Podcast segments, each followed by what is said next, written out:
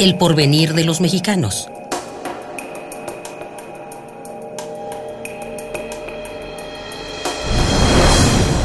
Y anticipa las tendencias generales. El primer lugar lo tiene la coalición Alianza por el Cambio, que postuló a Vicente Fox con una estimación de votos emitidas entre el 39 y el 45%. Justo ahora, el propio IFE nos ha comunicado a todos los mexicanos que cuenta ya con información ciertamente preliminar, pero suficiente y confiable para saber que el próximo presidente de la República será el licenciado Vicente Fox Quesada.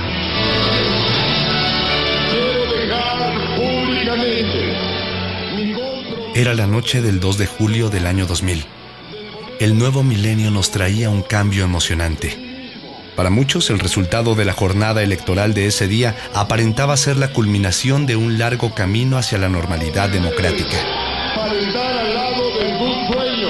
Esa noche de julio del año 2000, atestiguamos sorprendidos una transición relativamente tersa. Un revés a un engranaje político cuyas complicaciones y mecanismos de precisión se habían refinado durante las siete décadas previas, aunque ya se mostraba herrumboso y anquilosado. En muy poco tiempo empezarían a escucharse voces que alertarían sobre la necesidad de intervenir a fondo en ese viejo mecanismo.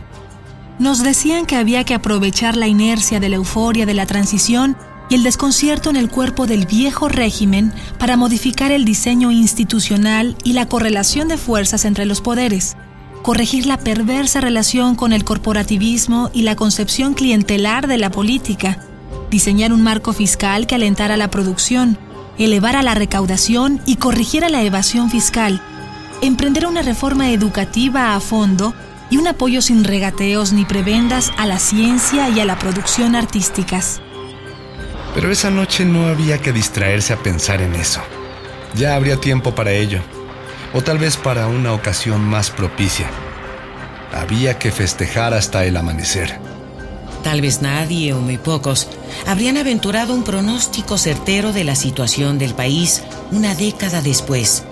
Entonces, el porvenir parecía distinto.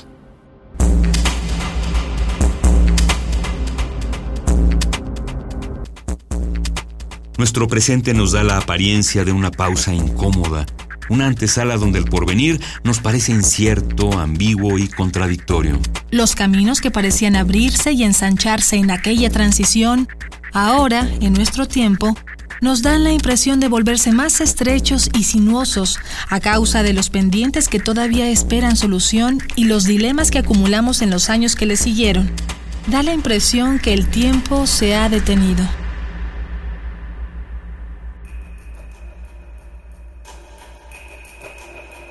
Estamos a la espera de una reforma integral que fortalezca el Estado mexicano y su tejido institucional, que equilibre la relación entre los poderes y lo fortalezca ante los cacicazgos locales, los intereses económicos, el control gremial y por supuesto el crimen organizado. La transformación del aparato judicial apenas va en camino. Pero los ministerios públicos y las policías en los distintos niveles aún esperan una verdadera enmienda que garantice un sistema eficiente de justicia. La actividad económica mantiene una precaria condición que ha acentuado la desigualdad social y frustrado la erradicación de uno de nuestros males ancestrales, la pobreza.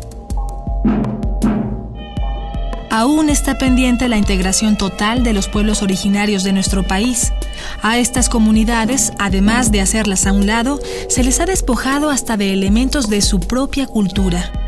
Los valores de solidaridad y de interacción en las familias y comunidades se han alterado debido a cambios en la estructura económica, las migraciones alentadas por la miseria o la violencia creciente.